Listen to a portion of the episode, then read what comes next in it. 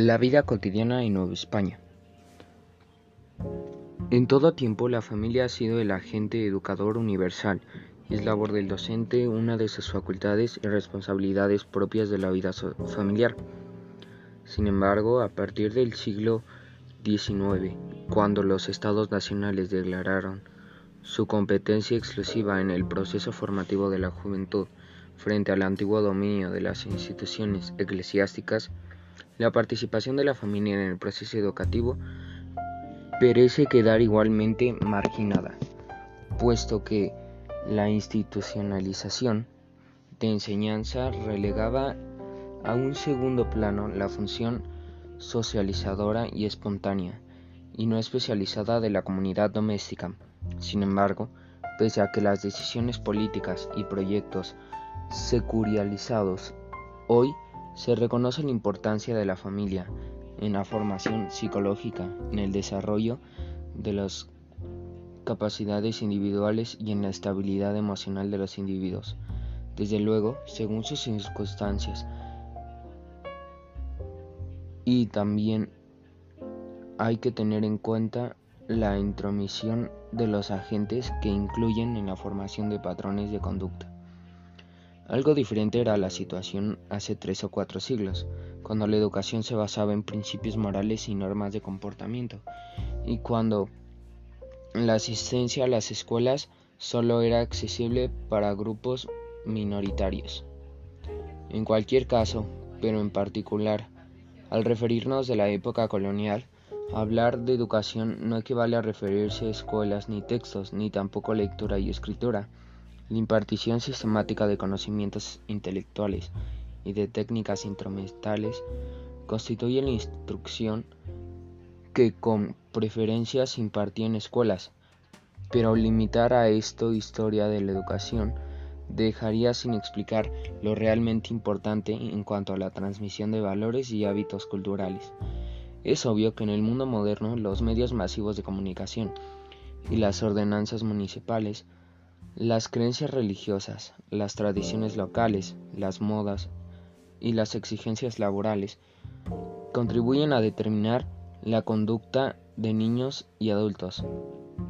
El peso de uno u otros factores depende de circunstancias personales, pero todos se conjugan para impulsar o detener los procesos colectivos de modernización, el arraigo de sentimientos nacionalistas, y la adhesión a nuevos credos y costumbres. La preocupación de gobiernos y organismos internacionales por la educación popular es prueba de su trascendencia más allá de las experiencias individuales. Vale recordar que la educación no es privativa de sociedad con un alto nivel de cultura literaria ni de estados con organismos administrativos complejos. Todos los, pueblos a lo largo de la historia han tenido alguna forma de educación, entendida como la acción socializadora de las generaciones adultas sobre los jóvenes. La vida cotidiana de las mujeres en la antigüedad. La vida cotidiana de las mujeres en la época virreinal de la Nueva España dependía de su nivel socioeconómico. En su horizonte vital y persona y personal se vislumbraba uno de dos destinos, el matrimonio o el convento. En cuanto al primero, a veces no había opción de escoger, pues también se estilaba el matrimonio concertado. Pero cuando había enamoramiento de verdad, la pasión se desbordaba.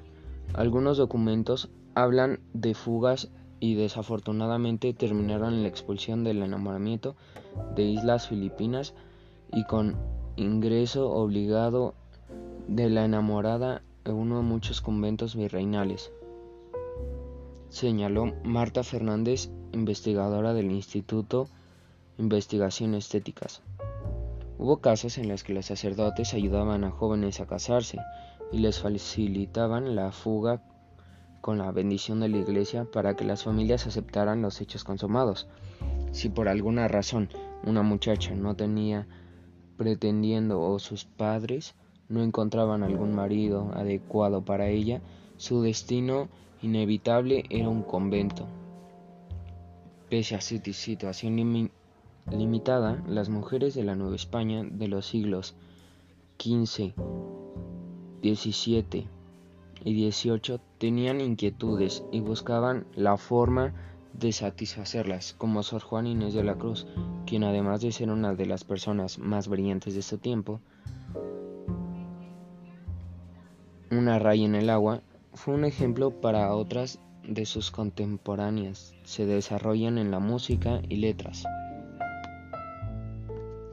Ahora bien, para casarse o entrar en un convento se necesitaba dote, la cual estaba relacionada con la posición económica de la familia. En ocasiones, cofradías y la iglesia misma dotaron a jóvenes abandonados y, o pobres para que pudieran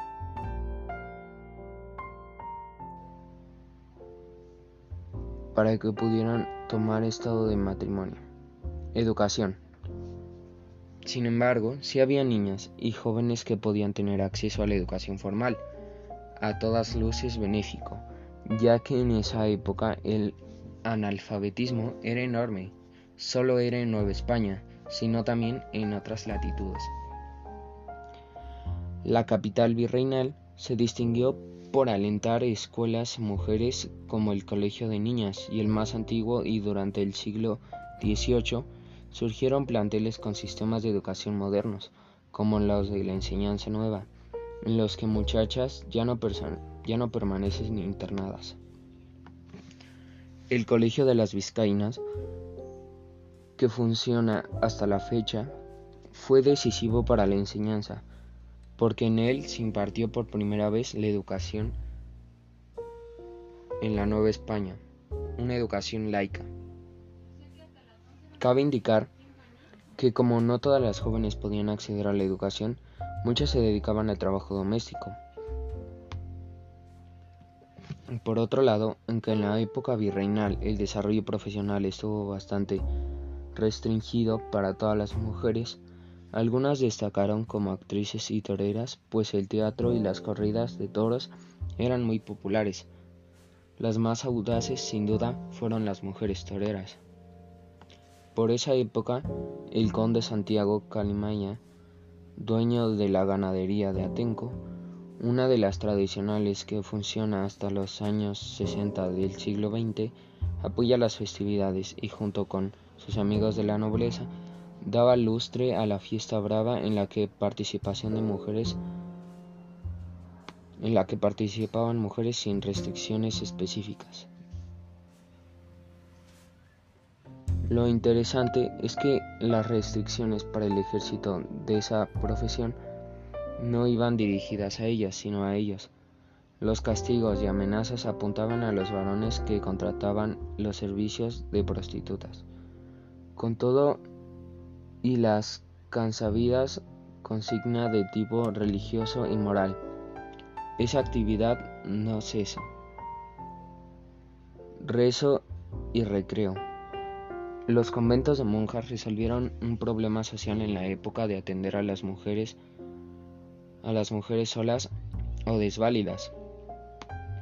Cuando quedaban solas, algunas viudas ricas donaban sus bienes a los conventos y vivían su vejez con más tranquilidad, o se iban a un beaterio, donde junto a otras de su misma situación eran atendidas por monjas, de modo que la condición de las mujeres no fue tan marginal, como sabemos imaginar, formaban parte de la dinámica del momento.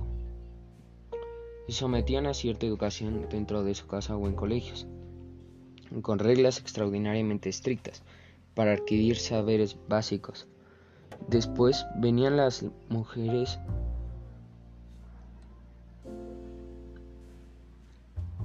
que se dedicaban a labores mujeriles, como se conocía entonces, tejer, bordar y cocinar. Es conveniente resaltar que en los conventos fue donde se desarrolló la gastronomía. En los de la Ciudad de México y Puebla se crearon platillos como el mole poblano y los chiles en nogada. El rezo, una actividad que formaba parte de la educación tanto en casa como en los colegios, ocupaba a niños gran parte del día, por la mañana en la misa y por la tarde el rosario. Pero a ciertas horas tenían recreo. Diversos documentos señalan que el colegio de niñas, las alumnas podrían jugar en el mirador, lugar donde había reuniones y convivencia, como en su propia casa, y en las tardes tomar una taza de chocolate. Las mujeres casadas podían asistir a misa todos los días y solían ir al Parián a comprar telas para los vestidos, probarse zapatos y admirar muebles y adornos por el hogar. También iban al teatro o a los toros con sus maridos, claro. La ayuda de las mujeres era central en ciertas festividades que se organizaban para celebrar algún acontecimiento, como la llegada de un virrey, la cual sería la elaboración de frontales de tela para los altares, mantos a las vírgenes y causas y calluzas para los prelados. Gracias, esto fue todo. Mi nombre es José Fernando y es para un proyecto de la escuela. Gracias.